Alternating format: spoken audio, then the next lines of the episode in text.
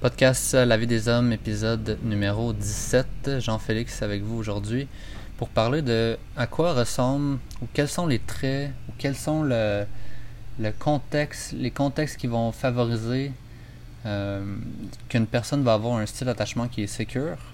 Donc en premier, on peut juste rappeler qu'est-ce qui peut contribuer à ce qu'une personne n'ait pas un style d'attachement qui est sécure, donc un style d'attachement euh, malsain ou insécure, on va dire.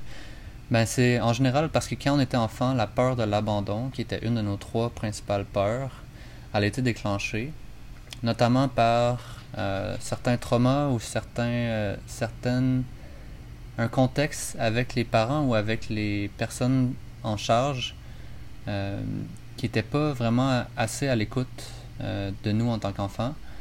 Ils ne réussissaient pas à nous faire sentir connectés, puis parfois il pouvait y avoir un manque de constance dans leur dans le, la façon dont ils interagissaient avec nous, puis la façon qu'ils nous donnaient de l'amour. Euh, puis si la, la peur de l'abandon a été déclenchée assez souvent, ben ça peut créer une association assez négative avec l'attachement en général, puis les relations pour l'enfant.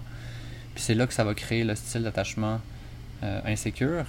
Ça prend pas nécessairement un gros trauma, ça peut juste être euh, un parent qui a ses propres traumas, ses propres blessures, euh, qui a un contexte de vie qui est peut-être difficile euh, dans le moment entre 0 ou 2 ans, puis où le style d'attachement a été, euh, été créé. des fois, c'est pas toujours des choses qui sont conscientes, puis c'est pas, c'est pas nécessairement de, de mauvaises intentions non plus, mais des difficultés comme ça, ça peut créer une espèce de manque de joie de vivre chez le parent qui peut être passé à l'enfant directement, parce qu'un enfant, ça apprend par mimétisme, ça, ça mime un peu le les émotions puis euh, ce que ça perçoit du parent.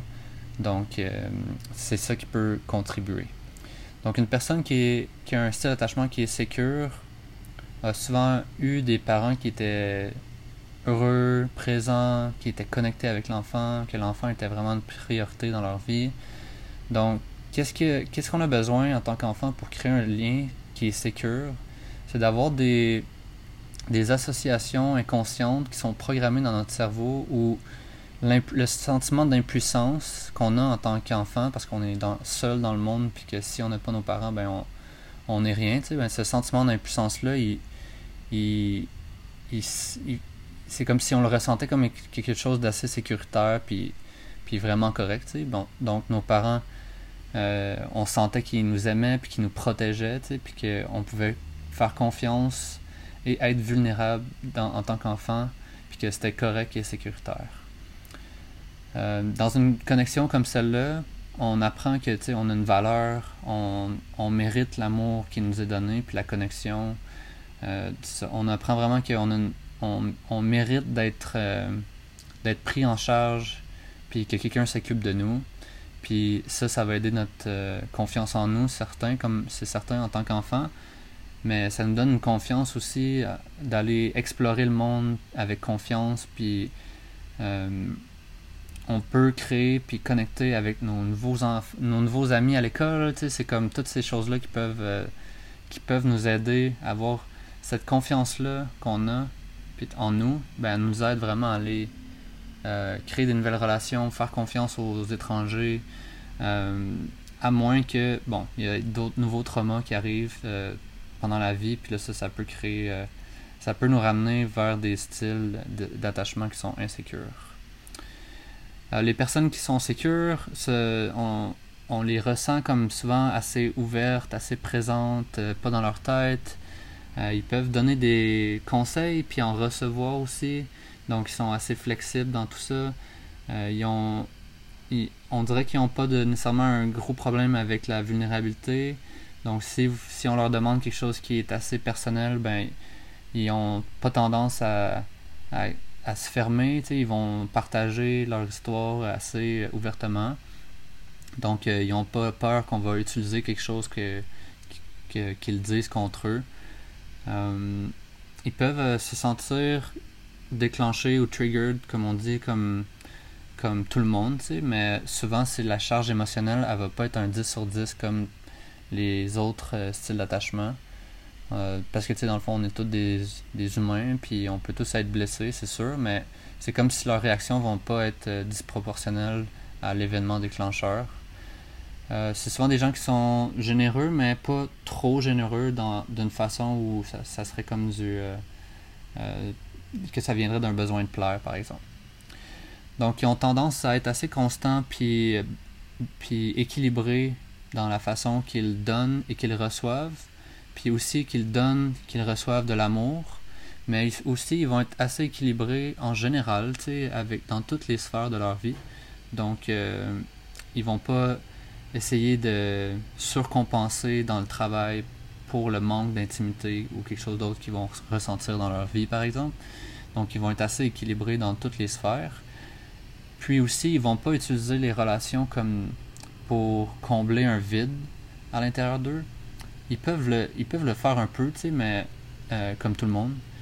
Mais ils voient pas la relation comme comme si c'est quelque chose qui va vraiment aller les, les changer puis les puis les rendre vraiment plus heureux puis c'est ça qui leur manque absolument dans leur vie pour être heureux. Ils vont plus voir ça comme un bonus tu sais, dans leur vie que euh, mais pas quelque chose qui va euh, régler tous leurs problèmes par exemple parce qu'en gros, ils n'ont pas nécessairement besoin excusez-moi, de, de se sentir euh, euh, aimé en relation pour se sentir important. Maintenant, je vais parler de comment ils agissent euh, en dating en général. Donc, c'est toutes des choses sur lesquelles, quand on n'est pas secure, ben, on peut au moins essayer d'apprendre de ça puis de tendre vers ça. Donc, en dating, les personnes qui sont sécures, ils vont garder leur propre identité, leur propre passion, leurs propres opinions, puis ça va pas changer drastiquement à chaque fois qu'ils rentrent dans une nouvelle relation, par exemple. Fait vont, ils vont garder leurs identités, puis ils vont pas la mélanger trop avec euh, la personne qu'ils rencontrent. Euh, ils ont la capacité d'exprimer et de ressentir leurs émotions puis leurs besoins en temps réel, beaucoup plus que les styles d'attachement insécures qui vont souvent être un peu déconnectés puis ils vont avoir de la, difficulté à s'exprimer en temps réel puis sur le moment. Parce qu'ils sont comme ça parce que dans le fond dans leurs enfances c'était bien reçu d'être comme ça. Donc ils peuvent ils font confiance que ça va être bien reçu par leur partenaire aussi. Euh, en relation ils ont aussi beaucoup la capacité à laisser les choses euh, évoluer. Donc s'il y a quelque chose qui fonctionne pas euh, disons, il y a un dismissive avoidant, un évitant pur qui qui répond pas ou qui texte pas assez, ben une personne qui est sécure, elle va regarder ça puis elle va dire bon ben est-ce que j'aime cette personne-là assez pour m'investir puis, puis voir s'il y a du changement qui peut survenir? Puis si la réponse est oui, ben ils vont essayer. Puis ils vont essayer plus qu'une fois, tu sais, puis ils vont pas partir si jamais, bon, mais la première fois, ils me textent pas, mais là, c'est fini, bye, tu sais, puis c'est comme tout noir ou blanc. Euh, ils vont comme donner des. Euh, ils vont comme rappeler aux gens, ben, à leurs partenaires, tu sais, puis ils vont s'exprimer assez calmement leurs besoins, euh, puis ils vont essayer d'avoir une approche qui est variée dans l'expression ou le, la résolution du problème, sans être trop excessif non plus. Donc, la personne qui est sécure aussi, elle n'a pas des attentes que l'autre personne va être euh, vraiment parfaite, surtout pas euh, au départ. Ils sont aussi conscients que deux personnes qui veulent former une relation ont à s'adapter à, l'autre, euh, surtout s'ils ont des styles d'attachement différents. Mais pour un style d'attachement différent, ben, comme l'anxieux par exemple, c'est pas vraiment qu'ils veulent la perfection autant que euh, s'il exprime un besoin, puis que l'autre personne, elle l'oublie ou euh, elle, répond pas à, la demande, ben, ils vont le prendre full personnel, puis ils vont vraiment se dire comme euh, si cette personne-là ne fait pas ce que je lui ai demandé, c'est que dans le fond, elle m'aime pas. Parce que c'était surtout parce que c'était vraiment épeurant pour eux de s'ouvrir puis de communiquer leurs besoins.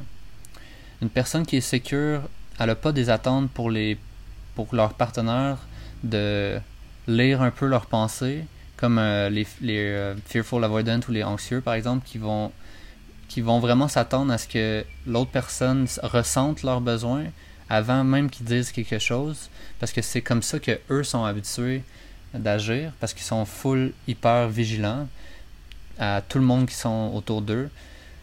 Puis ça, ils font ça dans l'espoir d'avoir leurs besoins euh, répondus, puis de se sentir en contrôle, puis de, de, se sentir aimé aussi. Euh, donc leurs partenaires qui sont sécures, en général, ce qu'ils vont faire, c'est qu'ils vont communiquer leurs besoins directement au lieu d'attendre que l'autre personne les devine. Donc, puis ils se sentent pas euh, fâchés non plus si l'autre personne est pas en train de lire son cerveau puis d'être vraiment euh, en avance sur les besoins. Euh, ensuite, puis ça c'est quand même un gros un gros morceau, c'est que les personnes qui sont sécures, ils vont pas s'accrocher à des relations qui sont toxiques puis qui évoluent pas.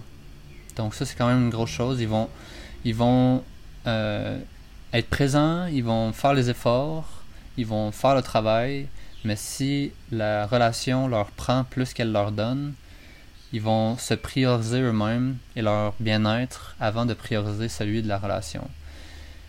Alors que d'autres styles d'attachement insécures, surtout l'anxieux et le fearful avoidant, ils s'accrocheraient un petit peu plus. Puis on pourrait aussi dire que euh, vu que les anxieux et les fearful avoidant ils ont un, vide à remplir qui est un petit peu plus gros, ben quand ils, quand ils quittent une relation, ils ressentent un petit peu qu'ils sont moins qu'ils étaient quand ils étaient en relation. Parce que c'est comme s'il y a une partie de leur identité qui s'en va avec la fin de la relation. Puis c'est un peu pour ça qu'ils s'accrochent plus longtemps à des relations qui sont toxiques ou qui sont pas épanouissantes, par exemple. Dans un conflit, les personnes sécures euh, aussi vont euh, entendre puis comprendre les personnes, euh, leurs partenaires par exemple, un petit peu mieux. Parce que quand ils sont dans un conflit puis que le conflit arrive, c'est comme si leurs blessures sont pas activées autant. Donc c'est, ils se sentent pas aussi en souffrance dans un dans un conflit parce que c'est comme s'ils prennent un peu moins personnel que, que d'autres styles par exemple. Donc c'est moins déclenchant dans leurs émotions ou menaçant pour la relation en tant que telle. Alors que les autres euh, les autres styles d'attachement vont un peu plus perdre leur capacité à avoir de l'empathie euh, parce qu'ils sont dans leurs blessures justement, ce qui va créer un petit peu un petit peu euh, des conflits vraiment plus compliqués pour eux, puis moins compliqués pour une personne sécure. Alors que tu sais, on sait qu'un conflit c'est totalement sain, c'est normal, c'est juste euh, de quel, avec quelle présence puis quel amour on rentre dans un conflit qu'on reste connecté à ça au lieu de rentrer dans nos blessures, c'est c'est tout un défi qu'on parlera certainement dans le futur aussi. Euh, ben c'est ça, c'est que si une personne dans le fond peut pas se mettre dans les souliers de l'autre personne, ben ça brise la connexion. C'est là qu'il y a des choses vraiment méchantes ou violentes qui peuvent se dire. Euh, l'empathie, puis voir l'autre personne euh, avec un autre point de vue ou son point de vue, ben, c'est comme une des, des habiletés à prendre pour être vraiment sécure en relation. Euh, deux signes qui, qui montrent en tant qu'insécure que vous vous approchez d'un style d'attachement qui est plus sécure, ben c'est que vous apprenez à réguler vos émotions. Fait que vous vous sentez moins déclenché fréquemment puis avec moins d'intensité. Vous questionnez beaucoup les histoires qui sont dans votre tête. Donc, si vous faites une histoire de Ah, pourquoi que mon partenaire, euh, je le sens un peu distant, mais ça doit être de ma faute ou il m'aime plus. C'est comme ces histoires-là qui sont dans votre tête, euh, qui sont dans la tête d'un peu tout le monde, mais souvent c'est qu'on les on leur donne plus de valeur des fois quand on est un peu plus insécure. Donc, on est conscient de nos patterns qu'on avait, puis qu'on on apprend à les guérir de plus en plus, puis à leur laisser de moins en moins de place. Euh, donc, tu sais, nos émotions, c'est comme un feedback. Euh, c'est soit un besoin qui n'est pas rempli ou une histoire qu'on est en train de se raconter. Donc, les émotions, c'est vraiment. Ça sert d'outil pour aller voir qu'est-ce qui est en dessous de ça, puis de où ça vient, puis c'est quoi la source. Donc, quand on est plus conscient de, de nos patterns, puis de comment notre. Euh, notre cerveau et notre corps fonctionnent, ben, on sait qu'on est, sur un chemin de devenir de plus en plus sécure. L'autre signe, c'est que on commence à communiquer un petit peu plus ces histoires-là. Donc, euh, on, par exemple, un partenaire qui nous, euh, qui nous couperait quand on parle, on, pourrait se sentir en tant qu'insécure, bon, ben, tu sais, dans le fond, il, il donne pas de valeur à, à ce que j'ai à ce que j'ai à dire, tu c'est comme, c'est comme si la l'attention est plus centrée sur qu'est-ce que ça nous fait de se faire couper versus tu ah il est comme ça puis c'est sa façon d'être puis je vais le communiquer que genre ça me fait quelque chose de à chaque fois qu'il me coupe ben je vis une émotion négative ben c'est c'est de communiquer ces, ces choses là qui sont à l'intérieur de nous les émotions que ça nous fait vivre tu sais. Donc tu sais euh, de communiquer ça de pas le communiquer en fait ça crée ça crée comme une espèce de mur entre les partenaires. Tu sais, mettons, je vis ça, moi, je, me sens euh, pas écouté, je me sens euh, que mon opinion a pas de valeur. Ben, ça, crée certainement un mur entre moi et mon partenaire. Puis, clairement que ce mur-là, des fois, il est juste d'un côté, puis l'autre personne, elle sait pas qu'elle est en train de faire quelque, chose qui déplaît. Fait que la communication, évidemment, un, un signe qu'on devient sécure. Super, donc euh, j'arrête ça ici. Le prochain podcast, ça va sûrement être euh, sur les six, six étapes de la relation. Puis euh, je pense que ça va être vraiment intéressant parce qu'après, ce qu'on va faire, c'est qu'on va voir chacun des styles dans chacun de ces étapes-là. Super, donc je vous souhaite une bonne journée, puis à la prochaine.